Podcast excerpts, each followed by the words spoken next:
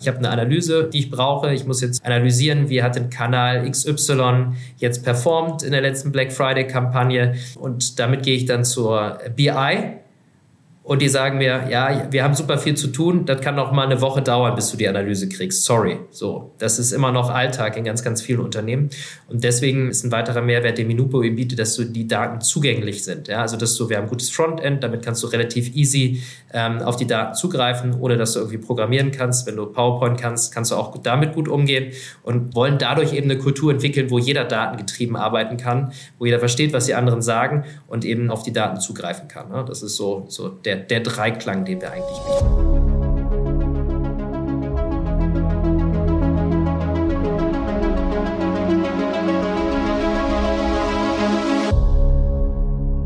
Schön, dass du wieder beim Handel 4.0 Podcast dabei bist. Heute habe ich hier den Andreas Fischer von Minubo sitzen. Und Andreas, ist nicht nur CEO bei Minubo, genau. aber schon auf einer gewissen Art und Weise der Ambassador. Deswegen passt du hier perfekt hin, hast den gesamten E-Commerce-Markt im Blick, weil ihr ein E-Commerce-Tool entwickelt habt, das Daten aggregiert von Unternehmen wie Bergzeit, Intersport, ähm, Rose Bikes. Es gibt viele coole Case Studies zu lesen auf minubo.de. Da gibt es Paper ähm, zum Downloaden. Richtig interessant, habe ich mir angeguckt, werde ich auch in dem Podcast hier erwähnen. Und ja, nicht zuletzt, Andreas, war es mir eine große Ehre, dass du hier heute in unseren Podcast kommst, weil du Modomoto mitgegründet hast. Äh, 2012 war das, richtig? Korrekt. Und ich kannte einen Modomoto Early Adopter. ich Modomoto bin also, Early Adopter, nicht so leicht, ja. Genau, ich ich bin also von Anfang an Modomoto, naja, Fan nicht unbedingt. Für mich war das immer, du sagst auch später noch die Preise, aber für mich war war das als äh, Student immer ein bisschen teuer und später dann, ähm, ja, habe ich mir meine Sachen selber so zusammengeklickt. Aber ihr hattet auf jeden Fall, oder ihr habt immer, beziehungsweise Modomoto, jetzt Outfittery, hat ja immer noch seine gewisse Zielgruppe. Naja, auf jeden Fall ist es heute sehr spannend, weil ich würde mal sagen, viele große E-Commerce-Stores in Deutschland setzen auf eure Fähigkeiten, Daten zusammenzufassen, übersichtlich, also KPI, die im täglichen Business wichtig sind, um Entscheidungen zu treffen und das in einem ziemlich übersichtlichen Dashboard. Was ihr genau zusammenfasst, wo die Daten herkommt, das kannst du mir heute erzählen. Deswegen, moin Andreas, cool, dass du dabei bist. Und zwar meine erste Frage an dich, stell dich doch mal ganz kurz vor und erzähl, wie du zu Minubo gekommen bist. Ja, moin Malte, freue mich sehr, heute dabei zu sein. Wie ich zu Minubo gekommen bin, ähm, ja, das, ich muss immer überlegen, wo ich anfange, aber wahrscheinlich äh, am besten nach der Uni und nicht davor. Ähm, ich mache eigentlich seit so, fast 15 Jahren E-Commerce jetzt, ähm, also Berufseinstieg, noch ein bisschen in einer anderen Welt gemacht, nämlich bei StudiVZ. Ähm, das hat mich damals total angefixt. Ja? Ich bin da reingekommen und äh, da, ich fand es einfach faszinierend, wie so aus gar nichts plötzlich so was Großes entstanden ist, wo jeder drüber geredet hat.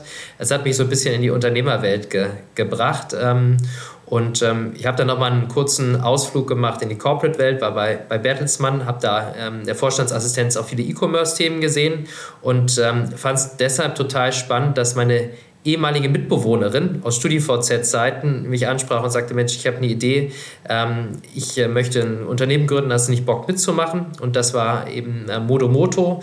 Modomoto, muss man sagen, war ein Personal Shopping Dienstleister für Männer und das war so der ganz klassische ähm, Startup Rollercoaster Ride. Wir sind äh, sehr, sehr schnell recht groß geworden und ähm, ja, auch mal durch schwierige Zeiten gegangen, aber haben dann ähm, zum, zum Ende das Unternehmen an Outfittery verkauft, äh, beziehungsweise sind damit Outfittery fusioniert. Ähm, gleiche Konzept, die Unternehmen sind ineinander aufgegangen. Ich habe dann da noch die Integration, den Merger begleitet und bin dann nach einem Jahr raus. Und dann habe ich mich gefragt, jetzt kommen wir auch zu Menubo. Keine Sorge, habe ich nicht vergessen, was du gefragt hast. Ähm, und da habe ich mich so ein bisschen ähm, jetzt äh, neu orientiert, überlegt, was ich machen kann. Habe einfach ähm, versucht, ähm, neue Kontakte zu knüpfen und habe da unter anderem Lennart kennengelernt. Lennart ist der Gründer von Minubo und ich war einfach total begeistert von, von der Lösung, die Minubo angeboten hat oder anbietet. Ähm, Minubo ist eine komplett BI für E-Commerce-Händler Und äh, ich dachte, Mensch, ähm, das ist ja echt ein geiles Produkt, warum kannte ich das denn nicht vorher? Weil äh, bei Modomoto, auch bei Outfittery hat uns das Thema Daten eigentlich immer begleitet. Ne? Und es war immer so ein bisschen auch ein Pain-Thema, weil du hast natürlich, wenn du E-Commerce hast, äh, das weißt du ja auch, tausende Themen. Marketingstrategie, wie skaliere ich richtig, Einkauf, Sortiment, Finanzierung und so weiter und so fort. Du kannst ja endlos äh, weitergehen, die Liste. Und Data ist eben nur ein Thema davon. Und äh, eins, was aber echt nicht ganz unkomplex ist. Und ähm, deswegen fand ich es cool, dass es mit Minubo ein, ein, Team gab, das sich da voll drauf spezialisiert hat und wirklich eine coole Lösung gebaut hat. Und äh, ja, so sind wir dann zusammengekommen. Das heißt, du wurdest vom Fan zum äh, CEO sozusagen. Zum, vom Fan zum Ambassador, wenn du so willst, ja. okay, okay, okay. Ähm, die Minubo-Kundengröße. Wie kann ich mir das vorstellen? Kleinster Kunde bis größter Kunde. Mal ganz kurz so ein Bild. Für alle, die mal so ein Bild brauchen, auch wer sollte hier zuhören und am Ende sagen, ich will Minubo jetzt bei uns im Tech-Stack haben. Wer ja. könnte das sein? Also erstmal Zielgruppe sind äh, E-Commerce-Händler und Brands, also alle, die ähm, Handel betreiben, die ähm, vor, allen Dingen auch online verkaufen. Und ähm, dann würde ich sagen, Minubo ist vor allen Dingen fokussiert auf mittelgroße Unternehmen. Also wenn du das ein bisschen mal in Umsatz einordnen willst, würde ich sagen, geht so ab 5 Millionen Euro Umsatz äh, los, ähm, bis hin zu ähm, wirklich Unternehmen, die, die sehr groß sind. Wir haben zum Beispiel die Intersport als Kunde. Ähm, das ist aber eher so ein bisschen ein Ausreißer. Ähm, so richtig ähm, ja, perfekt oder wo die meisten Kunden sind, ist eigentlich so im, im Bereich, ähm, sagen wir mal, 10 bis 150 Millionen Euro Umsatz. Also wirklich ähm, relevante Mittelständler. Okay, das. Ich weiß auf jeden Fall, dass einige hier zuhören, die genau solche Unternehmen haben. Deswegen bin ich ähm, auf jeden Fall gespannt, was du uns heute erzählst, was Minubo für diese Unternehmen leisten kann. Aber erstmal nochmal, wie groß ist Minubo? Wie, wie viele Mitarbeiter sind da ihr? Ähm, ich habe dazu witzigerweise auf eurer Seite nicht so viel gefunden, wie viele ihr eigentlich seid. Ich habe eure, ich bin eure ganzen Jobprofile so durchgegangen und so. Ich habe nicht gesehen, sind jetzt irgendwie 100 Leute, 520? Wie, wie viel? Also 500 oder 20? Wie viel seid ihr? Ja, wir sind ähm, 25 Leute, also ein kleines, feines, aber schlagkräftiges Team, ähm, das, das jetzt hier aus Hamburg äh, arbeitet. Genau, das ist Aha. so die Größenordnung. Ja, okay. Deswegen war Moin Moin heute schon richtig. Sag mal, wie ist die Geschichte von Minubo selber? Ich habe so ein bisschen bei euch gesehen, Minubo gibt es schon viel länger, als ich jetzt gedacht hätte, weil ihr bezeichnet euch auch als Startup. Ähm, kannst du mir das erzählen? Ja, also ich glaube, wir haben vor allen Dingen noch einen Startup-Spirit, versuchen agil zu sein, versuchen eine gewisse Lockerheit zu haben, auch eine Ambition in dem, was wir machen. Aber so mal vom Unternehmensalter ähm, und in der Phase, in der wir sind, ist wahrscheinlich kein klassisches Startup mehr, ähm, weil Minubo wird dies Jahr zehn Jahre alt, also 2013 gegründet tatsächlich.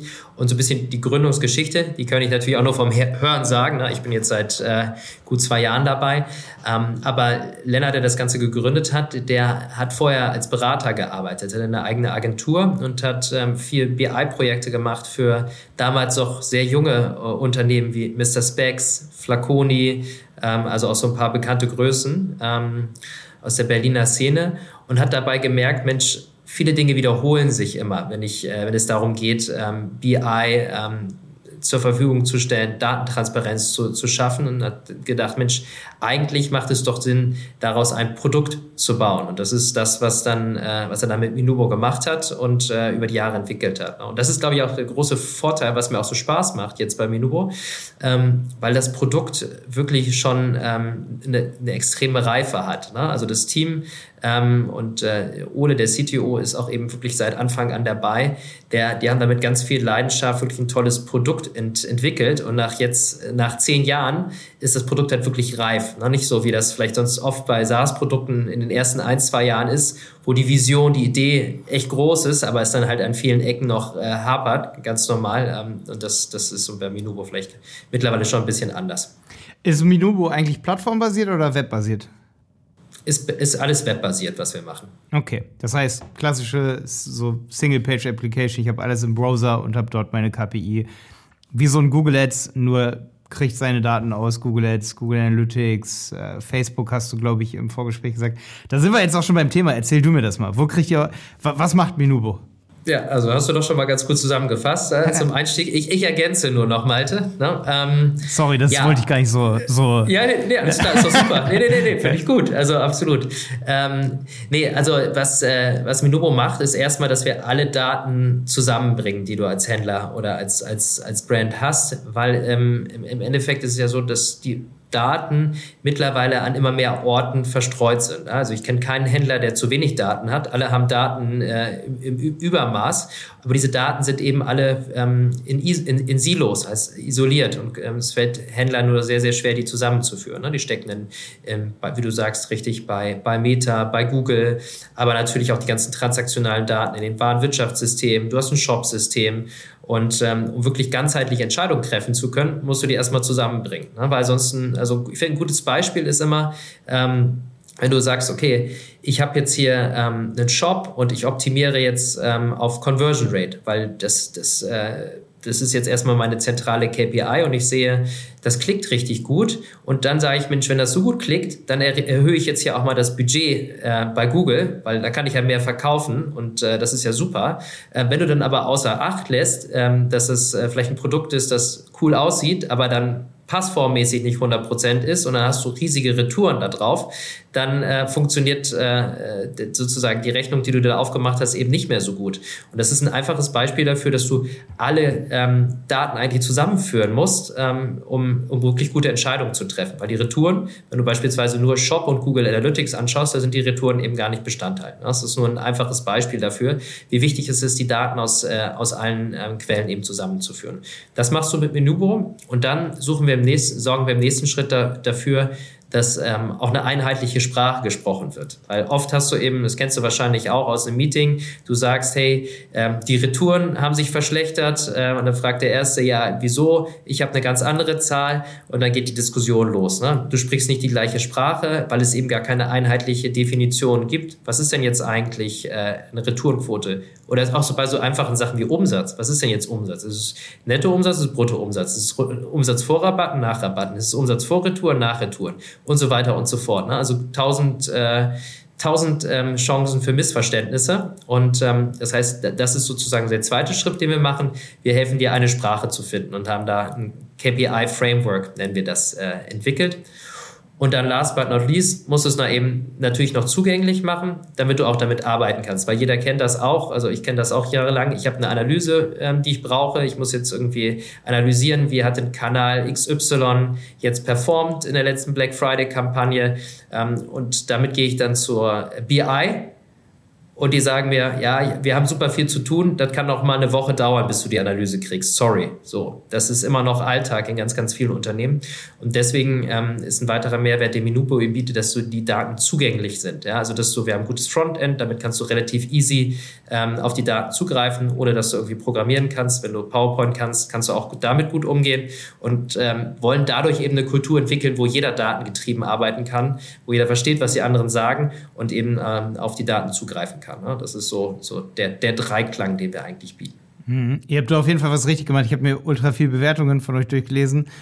Und das Einzige, was ich mir gemerkt habe, was irgendwie negativ war, das war, leider kann man die Farben der Dashboard-Buttons beziehungsweise der Dashboard-Tables, die man hat, die kann man wohl nicht anpassen, aber damit kann man leben. Das sollte kein Problem sein.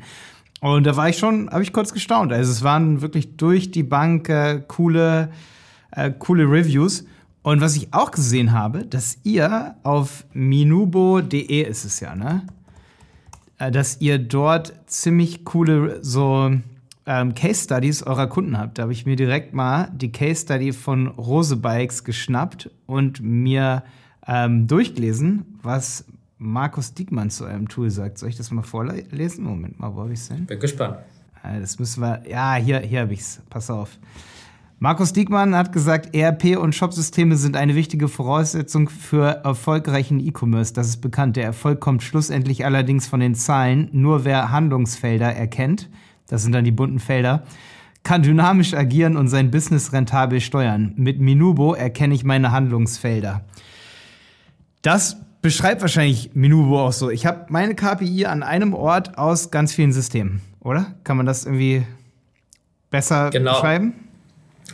Genau, also im Endeffekt genau das. Es ist eben so, dass du, äh, wie, wie, Markus da ja sagt, du hast erstmal alle Informationen aus den verschiedenen Systemen, ne, wie eingangs aus dem ERP, aus dem Shop auf Google integriert, also diese Daten verknüpft und du guckst dir das nicht isoliert an. Und ähm, daraus kannst du dann halt wirklich ähm, sehen, wo muss ich denn jetzt an, ansetzen. Ne? Also einmal ein Beispiel, also äh, es ist, muss, wichtig ist ja, dass es immer handlungsorientiert ist. Also es bringt ja nichts, sich schöne ähm, Graphen anzuschauen und zu sagen, Mensch, ja, super, super interessant und da passiert nichts, ne? sondern es ist ja wichtig, dass die, die Daten immer ähm, auch eine Handlung triggern. Und äh, eine, ähm, und das ist das, was er mit Handlungsfeldern meint, ist beispielsweise, dass er sagt, okay, wir verkaufen jetzt ähm, dieses Produkt, dieses Fahrrad äh, auf folgendem Kanal, aber ich habe festgestellt, ähm, auf diesem Kanal, also sei es jetzt äh, zum Beispiel ähm, ähm, ja, in einem Marktplatz, ähm, da ist das gar nicht profitabel, weil nach Abzug aller ähm, Gebühren etc. Äh, verdiene ich da gar nichts dran. Vielleicht sollte ich das da nicht mehr verkaufen, sondern woanders. Ne? Also das sind sozusagen so Erkenntnisse, die man daraus ziehen kann. Hm. Okay, das bedeutet, ich habe dann auch die ganzen Daten von Amazon, eBay, wenn ich die Produkte auch noch auf Amazon habe und allen Multichannel-Kanälen, um dann zu sagen, wie ist am Ende dort mein Netto-Rohgewinn Sozusagen. Genau, richtig. Und das ist auch das entscheidende ähm, Wort, was du sagst, was ist der Gewinn im Endeffekt, was bleibt äh, letztendlich hängen. Ne? Und das merken wir auch total ähm, dass, dass die Nachfrage äh, nach diesen Themen steigt. Ne? Weil ja, jahrelang war jetzt ja immer nur sozusagen Vollgas, Umsatzwachstum und äh, ähm, wo ich jetzt genau optimieren muss, also die, die Hebel zu finden, war gar nicht so entscheidend. Und das spüren wir schon, dass das jetzt immer wichtiger wird, auch äh, in der Krise eben genau zu verstehen, ähm, wo gewinne ich denn Geld, wo verliere ich Geld und dann die Hebel eben auch richtig ansetzen zu können. Ne? Und das ist eben das, das, das parallel mit einer Zeit, wo E-Commerce eben immer komplexer wird. Weil früher hast du, also vor zehn Jahren hast du noch deinen Shop gehabt, da hast du Google Ads draufgeschaltet und ähm, das war's. Heute ist es eben so, du, du bist in einer viel komplexeren Landschaft unterwegs. Du verkaufst über einen Shop, klar.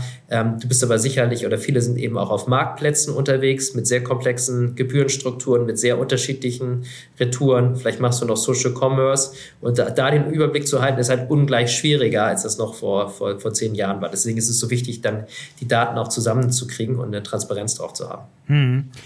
Ähm, wie ist es jetzt momentan gerade? Wir haben uns jetzt auch viel mit Google Analytics 4 beschäftigt. Wir haben schon einen riesen Kurs darüber gebaut für Kunden, weil wir haben ja auch eine Lernplattform. Mhm. Was wir allerdings mit Vorsicht betrachten, ist sowas wie, oder wo wir es definitiv als Problem sehen, ist, es wird ja immer, ich nenne es mal in Anführungsstrichen, illegaler Analytics 4 irgendwie einzusetzen. Ähm, oder immer schwieriger. Auch die Datenerhebung, EODSGVO lässt da ja grüßen, so, die wird mit Analytics, also mit einem amerikanischen Tool schwieriger. Was habt ihr dort für oder was beobachtet ihr dort? Welche Tools, da gibt es ja E-Tracker, Plausible und so. Was sind da so die Tools, wo ihr seht, das benutzen jetzt immer mehr und mehr Kunden, um auf europäische Tools zu setzen? Ja, also ehrlicherweise ist es schon so, dass noch ähm, wirklich viele auch bei GA4 sind. Ne? Und ich glaube, das ist jetzt sozusagen erst so im Umbruch, sehr im Kommen. Und ich glaube, viele wissen noch gar nicht so richtig, ähm, dass, äh, wo es jetzt hingehen soll. Die einen oder anderen Namen, auch den du genannt hast, habe ich auch schon gehört. Aber es ist jetzt nicht so, dass, dass sich da schon ähm, die, Brand jetzt äh, durchsetzt und schon ganz klar ist, da wird die Reise hingehen. Also ich glaube, das, das, das wird jetzt äh, über die nächsten Monate immer immanenter werden, aber im Moment noch nicht so ganz klar absehbar.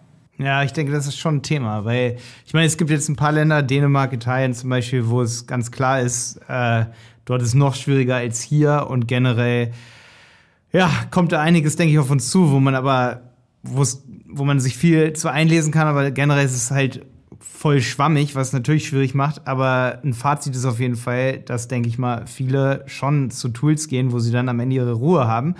Aber wo es natürlich dann auch anspruchsvoll wird, vielleicht auch für euch zu sagen, ey, wir haben jetzt auf einmal nicht nur ein Google Analytics und ein Google Ads, sondern wir müssen dann jetzt noch mit Drittsystemen arbeiten. Äh, mhm. Deswegen, das hätte mich interessiert, aber ich kann mir vorstellen, wenn ihr sagt, ey, das ist nur ein ganz kleiner Bruchteil. Aber was ist denn, wenn ich jetzt ein exotisches System habe? Was, was brauche ich denn da für eine Schnittstelle? Geht das dann trotzdem klar, Minubo zu nutzen?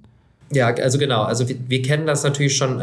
Das ist ja so ein bisschen neue Entwicklung jetzt, ähm, sagen wir mal, im, im Web-Tracking, wo bis jetzt ein starker Fokus war auf, auf, auf äh, Google einfach und äh, sich durch die Einschränkungen und die Veränderungen jetzt da vielleicht äh, ein breiteres Spektrum auftut und, und neue Player an den Start kommen. Das kennen wir eigentlich ja schon sehr, sehr gut aus, ähm, aus dem, ähm, also eigentlich unsere Hauptdatenquelle waren Wirtschaftssysteme, ERPs. Ne? Also die, das ist ein sehr, sehr fragmentierter Markt. Da gibt es ähm, sehr, sehr verschiedene, viele verschiedene ähm, ähm, Systeme im Endeffekt. Und ich würde sagen, das ist so ein bisschen auch eine Spezialität von Minubo, da in der Lage zu sein, diese Daten eben auch zu integrieren. Wir haben natürlich dazu den großen Systemen, die, die häufig kommen, Standardschnittstellen, aber ansonsten ähm, integrieren wir die Daten auch über eine eigene API, die wir haben. Das heißt, wir haben eine eigene Schnittstelle und matchen dann die Daten, ähm, die vom Kunden kommen, auf diese API. Und ähm, das machen wir sehr, sehr gut und effizient, glaube ich, einfach weil das Team da schon so lange Erfahrung hat. Ähm, macht das jetzt seit zehn Jahren und ich glaube, da gibt es kaum jemanden im Markt, der, der da fitter ist, ähm, beim, äh, beim Onboarding entsprechend und die Daten da so zu integrieren, dass es passt. Darf ich fragen, wer da noch so ähm, ähnliche Systeme anbietet und was euch von denen abgrenzt? Also du meinst Wettbewerb zu uns? Hm. Genau, also ich glaube, da muss man so ein bisschen ähm, unterscheiden. Einerseits, ähm, in, es gibt natürlich ganz viele verschiedene Systeme ähm, in der BI-Welt, ähm, die du nutzen kannst, um dir eine eigene BI zu bauen. Ja, also Minubo ist ja sozusagen eine Komplettlösung, ich habe es am Eingang skizziert, von der Datenintegration, ähm, äh, von, der, von der Datenextraktion, also Abziehen der Daten aus den verschiedenen Systemen, die an einem Ort zusammenzubringen und dann zu visualisieren, also das ist sozusagen das gesamte Paket. Was du auch machen kannst, ist, du kannst das äh, ähm, dir selbst zusammenbauen. Also indem du sagst, okay, ich äh, integriere jetzt. Jetzt, jetzt sag nicht ChatGDP. genau, du schreibst das einmal bei ChatGDP. genau. Das zum Glück noch nicht, da könnten wir auch zumachen hier.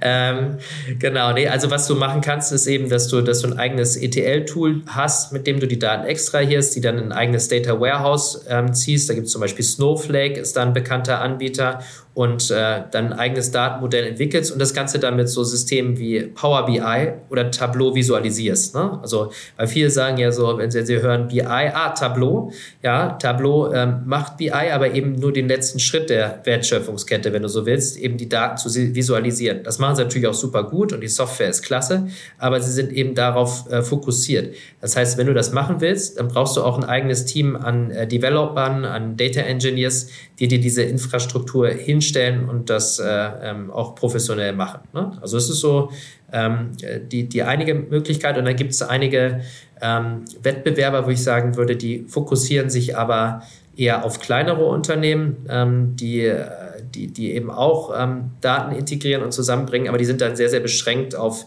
verschiedene, einige wenige Schnittstellen und so auch ein bisschen starrer in der Handhabung. Da hast du deine Standard-Dashboards, die du dann nutzen kannst, aber ähm, nicht wie bei Minubo, wo du dann hingehen kannst und auch äh, das Ganze wirklich als Werkzeug nutzen kannst, ähm, um, um es auf deine Bedürfnisse anzupassen, nicht die Flexibilität. Das ist so, glaube ich, und die, die Abgrenzung zu dem, was du, was du sonst noch nutzen kannst. Aber so wirklich auf dieses Thema BI, E-Commerce, Standardlösung ist Minubo schon ganz gut äh, positioniert in dieser Nische. Da gibt es äh, tatsächlich nicht äh, viele, die genau das Gleiche machen für genau den gleichen Kunden. Okay, stark. Und ihr stellt auch so ein bisschen den Kunden und die Sprache mit dem Kunden in den Mittelpunkt, habe ich, also das habe ich so ein bisschen auf eurer Website gesehen, aber immer noch nicht ganz verstanden, wenn es darum geht, äh, dass man mit dem Kunden selber kommuniziert? Wie, wie funktioniert das? Wie kann ich mir das vorstellen? Ah ja, okay. Also wenn ich dich jetzt richtig verstanden habe, ähm, geht es darum, wie, wie wir sozusagen unsere Kunden, also E-Commerce-Händler, ähm, enablen, mit ihren Kunden zu kommunizieren. Ja, genau, genau, genau. Also was wir machen ist, also ich habe ja äh, viel erzählt sozusagen, wie die Daten integriert werden. Wir haben auch äh, Schnittstellen nach außen, damit du eben mit deinen Daten auch agieren kannst, was machen kannst. Also und ähm, ein Beispiel ist, so, ist ähm, sind E-Mail-Marketing-Software, ähm, zum Beispiel wie Emasis oder Send in Blue, wo wir ähm, eben Schnittstellen haben, wo du dann sagen kannst, okay, ich segmentiere meine Daten im Menubo. Ich möchte jetzt verschiedene Segmente haben, meine äh, super profitablen Kunden, meine ähm, Kunden, die ich eigentlich nicht kontaktieren will, weil sie nur Retouren machen.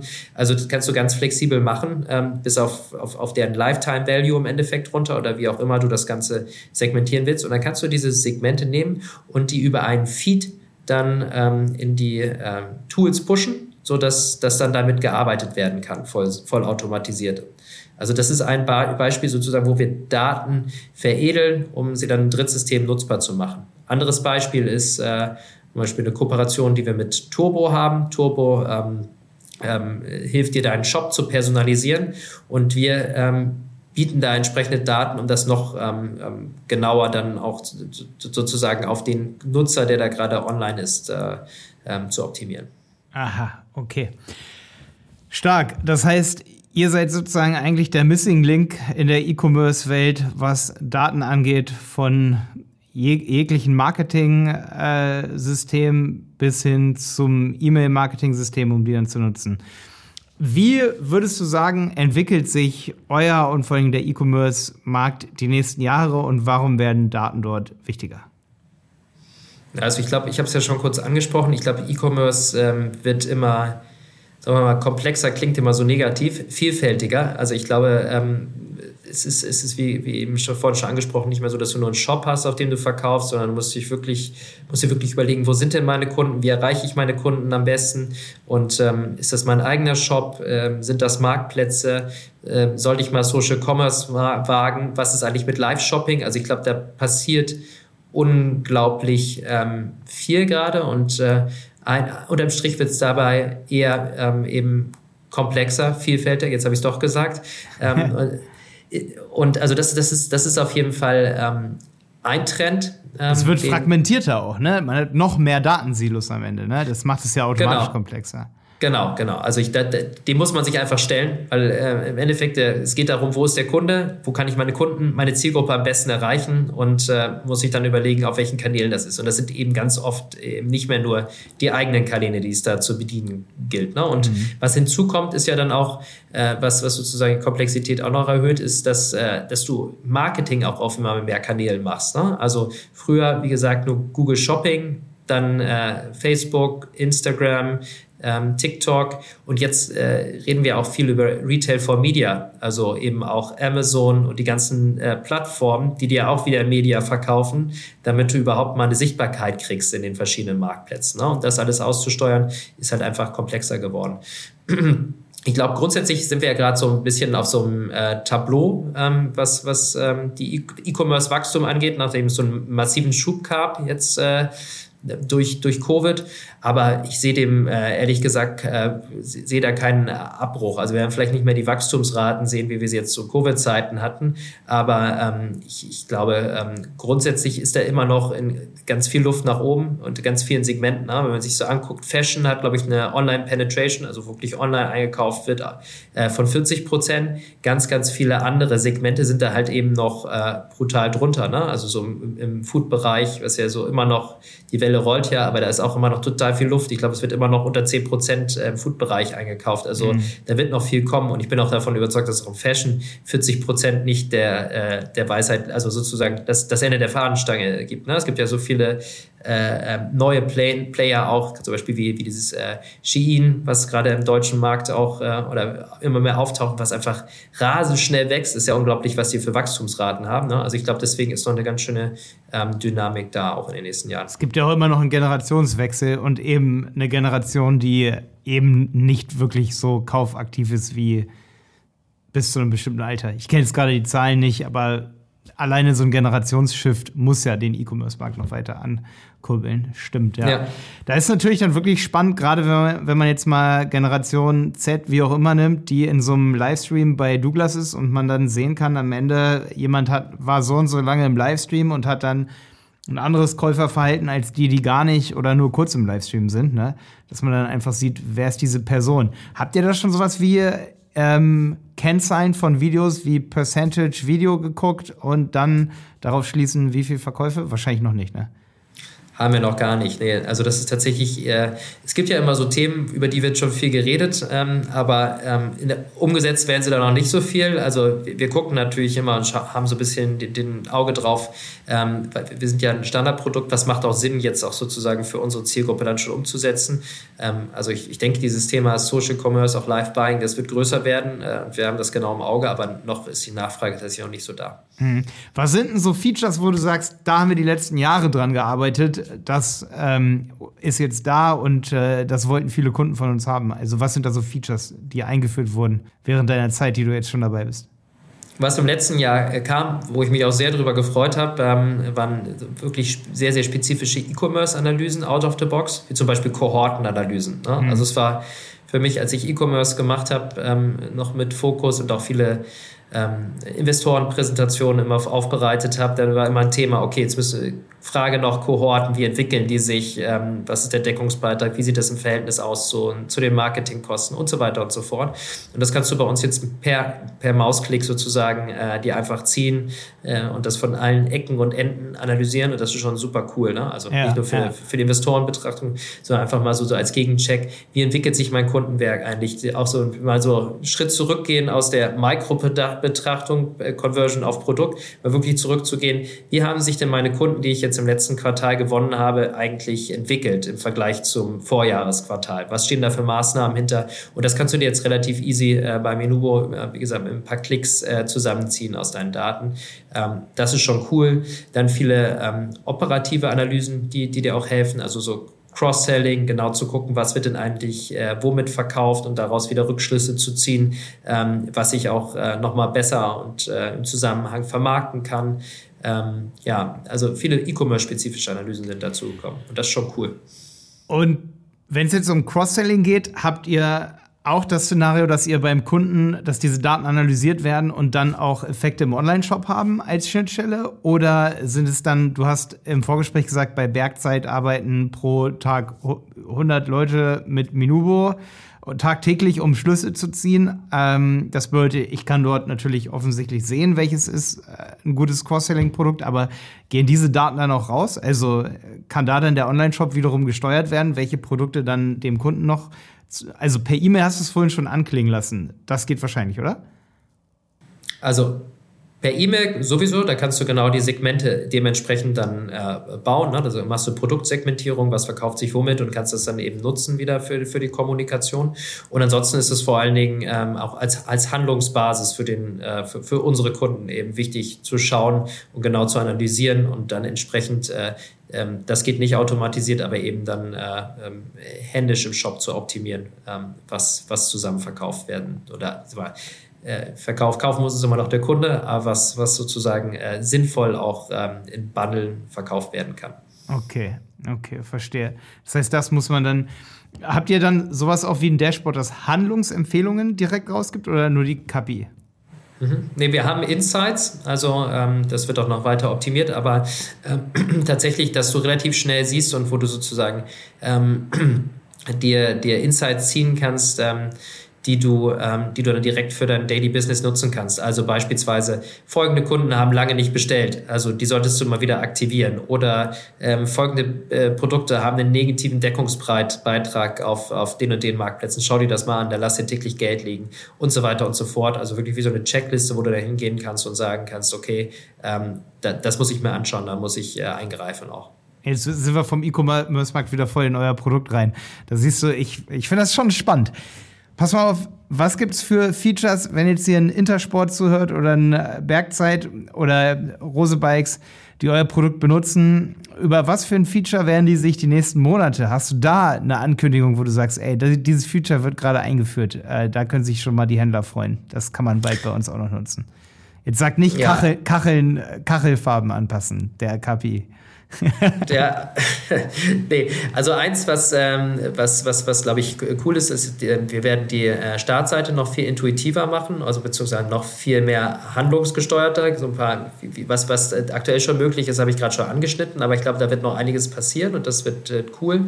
Ähm, was, äh, was auf jeden Fall, wo wir uns intensiv mit beschäftigen, ist auf jeden Fall dafür zu sorgen, dass äh, wir ähm, im Thema Marktplätze richtig fit sind, dass wir da wirklich auch, ähm, weil es ist nicht so ganz leicht, ne? also Marktplatzdaten äh, zu bekommen, die sind da zum Teil sehr restriktiv ähm, und äh, äh, bieten nicht, nicht all das, was man braucht, um mal wirklich ähm, auch auf, auf, äh, auf, auf die äh, Dinge optimieren zu können, auf die du optimieren willst. Also da sind wir sehr, sehr hinterher, da wirklich auch alle Daten äh, zu haben, die du brauchst, um optimieren zu können. Ähm, ja, ich glaube, das sind so die, äh, zwei, zwei größeren Themen. Und äh, eins habe ich noch gar nicht angesprochen, aber das finde ich super cool. Und das ist schon, es, es, es gibt es noch gar nicht so lange, aber es ist unheimlich mächtig ist, dass äh, wir eine Use Case Library haben, wo du, also wir haben halt unheimlich viel Best Practice Insights über die letzten zehn Jahre gesammelt, wissen eigentlich, welche Reportings, welche Analysen wirklich wichtig sind, was Standard ist, was, wo, wo, du, wo, du, wo du wirklich für dich einen Hebel hast. Und die kannst du dir sozusagen äh, mit wenigen Klicks einfach ähm, er, erstellen und dann direkt darauf anfangen zu arbeiten. Ne? Also da musst du nicht bei Null anfangen und dir da irgendwas äh, ähm, ganz individuell zusammenbauen. Das ist schon cool. Und das in eurem Produkt mit integriert? Genau. Mhm. Ah, okay. Du hast mir im Vorgespräch gesagt, ihr wertet es nicht aus, beziehungsweise aggregiert es nicht so, dass ihr sagt, ähm, Kunde X verkauft auf dem Kanal und plus Summe Kunde Y ähm, ist es aggregiert, sage ich mal, eine bestimmte Summe. Also auf eBay wird so und so viel verkauft bei dem Querschnitt der Kunden, die ihr habt. Aber seht ihr trotzdem so einen gewissen Trend der Plattform? Weil ich bin selber immer wieder überrascht, wie viel bei Amazon und eBay und welche Plattform auch immer verkauft wird, wenn wir Anfragen haben deswegen würde es mich mal interessieren, was, was, siehst du da für einen Trend? Also welche Plattformen werden größer? Und gibt es da eventuell auch Plattformen, ähm, die, die man sich anschauen sollte, wo man, die man auch als Omnichannel-Strategie wählen sollte? Mhm. Ja, also tatsächlich, ähm, wir, wir, gucken da nicht in die Daten rein. Also ich habe das jetzt, ich kann das jetzt nicht gar nicht datenbasiert sagen, also mhm. aber meine Wahrnehmung ist schon, dass, äh, dass du auch sagst, Amazon ist immer noch also ähm, absolut dominierend auch, und auch Händler, Brands vor allen Dingen, die neu dazukommen, ist natürlich, äh, also der wichtigste Player ist in Europa immer noch Amazon. Da geht kein Weg dran vorbei. Und ich würde vermuten, dass die auch immer noch äh, überproportional wachsen, wahrscheinlich sogar. Und ansonsten glaube ich, ähm, ist, ist wichtig, sehr genau zu gucken, äh, was biete ich denn überhaupt für ein Produkt an. Ja, also und ähm, es gibt ja auch immer mehr ähm, große E-Commerce-Player, die sich letztlich zur Plattform, zum Marktplatz hin entwickeln, wenn sie eine gewisse Größe haben. Also ähm, gerade im Fashion-Bereich gibt es ja da mittlerweile einige. Ne? Also von angefangen, klar, es ging los mit Zalando, die sich zur Plattform entwickelt haben. About You macht genau das gleiche jetzt. Dann äh, hast du auch eine Best Secret, die Richtung Plattformgeschäft gehen. Also das ist ja, äh, macht ja auch Sinn, um, um, um eine gewisse Band oder die größtmögliche Bandbreite an Sortiment eben darzustellen. Ich glaube, ähm, was man sich fragen sollte, wenn ich jetzt äh, The Brand bin, immer, weil, weil eben auch mehr Komplexität dazukommt, sozusagen, wo sitzen meine Kunden und erreiche ich die Kunden schon über die Plattform, auf denen ich aktuell bin? Oder ähm, so, ne, habe ich sozusagen wirklich den richtigen Zugewinn, ähm, wenn ich jetzt auf äh, eine weitere Plattform gehe? Ähm, und, und natürlich auch mal die Frage, wie hoch ist der Fit da. Desto, desto, ich glaube, desto spezialisierter auch Marktplätze sind, gibt ja auch dann äh, Nischenmarktplätze äh, für, ähm, äh, für, für, kleinere Themen. Ich glaube, der Vorteil ist da, ähm, dass, dass die Kundinnen sich da wirklich gut auskennen und auch vielleicht mal eine, andere Nähe zu den Marken haben, was dann für, auf so Themen wie Retouren einen unheimlich positiven Effekt hat. Ne? Weil das ist ja sonst das, was du immer hörst ähm, und was du auch siehst, ähm, dass die Retouren im eigenen Shop wesentlich niedriger sind als auf den Marktplätzen. Ja? Also es ist ein massiver Unterschied ganz häufig und desto sozusagen näher der Marktplatz dann wieder an deiner äh, Kernzielgruppe, an deiner DNA dran ist, des, des, desto besser. Ne? Also ich glaube, da ähm, ja, aber wie du sagst, es gibt mittlerweile viel mehr Möglichkeiten, da auch mal die Augen offen zu halten und zu gucken, was, was passt denn jetzt eigentlich äh, zu mir und meiner Strategie. Ja, hast du mal so ein paar KPI-Referenzen für mich? wo du kannst natürlich nicht sagen, welcher Kunde das ist und so weiter, aber wo man einfach sagt, Retoure ist beispielsweise eine, eine gute ähm, oder so eine durchschnittliche Retourenrate ist XY. Äh, bestimmter, also hau mal ein paar KPIs raus und dann, was ist da eine ganz gute Referenz für? So, so meine ich das. Und dann, dann finde ich, können die Zuhörer auch nochmal lernen, ah ja, alles klar, Rohertrag beziehungsweise Marge, was sind da so die KPIs und dazugehörende Zahlen, die so der Durchschnitt sind? Das muss man natürlich jetzt auch so ein bisschen nach Branche wahrscheinlich sich angucken. Genau, also das ist, glaube ich, ganz schwer. Das ist ja sehr, sehr unterschiedlich. Ich meine, wo ich mich natürlich gut auskenne, ist Fashion, weil ich das jahrelang ge gemacht habe. So. Ähm, und da sind Retourenraten von 70 Prozent immer noch normal. Ja? Ja, also Fashion so. hätte ich dich eh jetzt noch gefragt danach. Ja, Die Retouren. Nee, das Quote, also das sind 70 Prozent total normal. Bei Modomoto hat man noch wesentlich höhere Retourenquoten. Ähm, also das, äh, das, das, ist, äh, das ist nicht unnormal. Und ähm, dann hast du halt eben eine, vielleicht mal eine Eingangsmarge im Fashion-Bereich von, du hast Wareneinsatzkosten von 45 Prozent vielleicht so, ähm, wenn du nicht zu viel Rabatt kriegst, dann bleiben 55 Prozent äh, hängen ja, bei dem Produkt, was du verkauft hast. Und dann äh, geht das Rechnen los, weil dann musst du eben gucken, ähm, was äh, habe ich eben für die Retouren gezahlt, also für die ganze Lo Logistik, ja, und das ist, das variiert, also natürlich extrem. Mache ich das mit einem ähm, Third-Party-Logistik, mache ich das selbst ähm, und so weiter und so fort. Aber ähm, das ist auf jeden Fall ein wichtiger Kostenpunkt, den es äh, lohnt anzugucken. Ähm, da muss ich wissen, ähm, was habe ich äh, Payment, also wo wie hat der Kunde gekauft, hat er über PayPal gekauft, bezahlt, über Kreditkarte. Da entstehen ja auch wieder Kosten. Oder wenn ich das auf Rechnung zulasse, muss ich ein bisschen einkalkulieren, gibt es eine, gibt's eine, ähm, äh, eine Fraud Rate, also ne, eine bestimmte Anzahl an Kunden zahlt ja nicht, das sind dann meine Zahl Zahlungskosten. Ähm, und dann äh, gehst du welches ist, welches ist die Bro Entschuldigung. Äh, ja, erst mal zu Ende. welches nee, ist die, die Branche mit der größten Fraud Rate? Boah, also ich muss dir sagen, unser Modell, was wir hatten mit Modomoto, das war schon äh, auf jeden Fall hat es zu Fraud eingeladen, ja, weil du, ja, was wir gemacht haben, wir haben dir eine Box nach Hause geschickt, ja, oder, oder schickt eine Box nach Hause, da sind dann Klamotten drin, das konnten schon mal 6, 7, 800 Euro sein. Und äh, wir haben da viel auf Rechnung gemacht, eben, weil, ja, ähm, ja. weil du, die Conversion ist schlecht, wenn du direkt 800 Euro upfront zahlen musst, sagen wir so. Ne? Und dann haben wir gesagt, okay, wir, wir gucken uns an, wem schicken wir das äh, und ähm, dann, dann wird das auf Rechnung gezahlt. Ähm, und da haben wir zumindest in der Anfangsphase also richtig brutal federn lassen müssen, weil wir irgendwann gemerkt haben, Moment mal, ist ja ein relativ großer Anteil an Leuten, die überhaupt nicht zahlen. Also das ist schon, das war ein Modell, was zumindest stark für Fraud einge, äh, zu, zu, Fraud eingeladen hat. Mittlerweile haben wir es im äh, Griff und auch bei Outfittery ist das, glaube ich, im Griff. Aber ähm, das ist auf jeden Fall so, so ein Thema, wo, äh, wo man aufpassen muss. Ne? Ja, das ist ja für viele Online-Händler erstmal, die da so ins, also ich denke, eure Zielgruppe wird das schon wissen, dass Fraud ein großes Thema ist. Ähm, ich hätte jetzt gesagt, die Beauty-Branche. Die Beauty, warum die Beauty-Branche? Einfach so. so Parfüms. Ja, aber das, da ist, das mittlerweile. Da, verrucht. Da, ja, das ist, genau. Das ist anstößig, anstößig. Ja. ja. Nee, aber ich meine, da ist es ja so, da, im Endeffekt, ähm, da musst du ja vorher zahlen. Ne? Insofern, da gibt es gar nicht so sozusagen die Möglichkeit, ähm, ähm, da großartig zu betrügen. Es gibt, es gibt inzwischen schon viele Modelle, sag ich mal, wo man auch auf Rechnung zahlen kann. Selbst bei kleineren Shops merken wir es immer mehr, dass es schon funktioniert auf Rechnung. Aber natürlich auch nur, weil oft Systeme dahinter sind oder Anbieter, die dann eben eine gewisse Garantie übernehmen. Ne? Ja, ja, genau. Das, das, das wird, die werden ja gescored. Das heißt, jeder hat irgendwie einen Schufa, sonst was Score. Und da wird sehr genau geguckt, wer kann denn jetzt auf Rechnung kaufen und wer nicht. Ähm, ja, das, äh, ist schon ausgesteuert. Ja. Okay. Andreas, du hast auf jeden Fall das letzte Wort. Was, was gibst du mir oder uns noch mit im E-Commerce-Markt oder rund um euer Produkt? Äh, wenn man jetzt euer Produkt mal testen möchte, beziehungsweise als Shop jetzt sagt, okay, wir, wir wollen das mit integrieren, wie gehe ich da vor? Also ich würde sagen, einfach mal anrufen und lass uns äh, sprechen. Ich glaube, ähm, das, das ist immer super, direkt in Kontakt zu gehen. Für uns ist immer erstmal wichtig zu verstehen, okay, was ist denn überhaupt deine Herausforderung? Was ist, äh, wo stehst du gerade? Wo willst du hin? Um dann einfach äh, offen zu besprechen, ob wir helfen können. Ich glaube, ganz oft äh, können wir das, aber das erstmal rauszuarbeiten, das ist eigentlich immer ähm, der beste, unkomplizierteste äh, Schritt, Hörer an die Hand nehmen und einfach mal äh, quatschen und gucken, ähm, ob wir da vielleicht unterstützen können. Ne? Und da kann ich alle nur herzlich zu einladen ähm, und ähm, ja, würde mich freuen, wenn der ein oder andere sich meldet.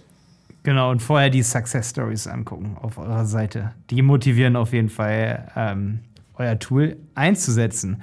Ich bin auf jeden Fall gespannt. Ich werde mal die Augen offen halten, ob wir auch Kunden betreuen, die Minubo einsetzen beziehungsweise Kontakt dazu haben. Ich meine, wir haben ja einige Kontakte gerade hier durch den Podcast und dann gucke ich auch mal in so ein Minubo im echten Leben, also im Real-Life-Case rein. Bin ich echt gespannt drauf. Äh, weil sonst, ist, man hört immer so die Namen der Tools, aber dann guckt man gar nicht so rein. Ähm, aber jetzt habe ich auf jeden Fall einen Fokus drauf und werde die Augen offen halten. Andreas, richtig cool, dass du dabei warst hier beim Podcast. Und ich wünsche euch auf jeden Fall noch eine richtig coole Success Story. Ähm, vielleicht wollt ihr gar nicht mitarbeitermäßig wachsen oder wollt ihr das? Wollte ich dich auch noch fragen, sucht ihr Mitarbeiter in Hamburg? Also wir suchen auf jeden Fall ähm, Kolleginnen gerade im ähm, Customer Success, weil wir uns da auch äh, erweitern. Ähm, wir wachsen auch mit Kunden und da brauchen wir Support. Da sind gerade ein, zwei Stellen frei. Am besten mal auf der äh, Website vorbeischauen. Ja, freuen okay. uns über Bewerbung. Alles klar. Vielen Dank auf jeden Fall, dass du mit dabei warst und viel Erfolg euch. Ciao. Malte, vielen Dank. Hat Spaß gemacht. Ciao. Der Handel 4.0 Podcast ist eine Produktion von Die Berater Online Marketing. Mehr Infos zum Podcast und unserer Agentur findest du auf www.dieberater.de. Bis zum nächsten Mal.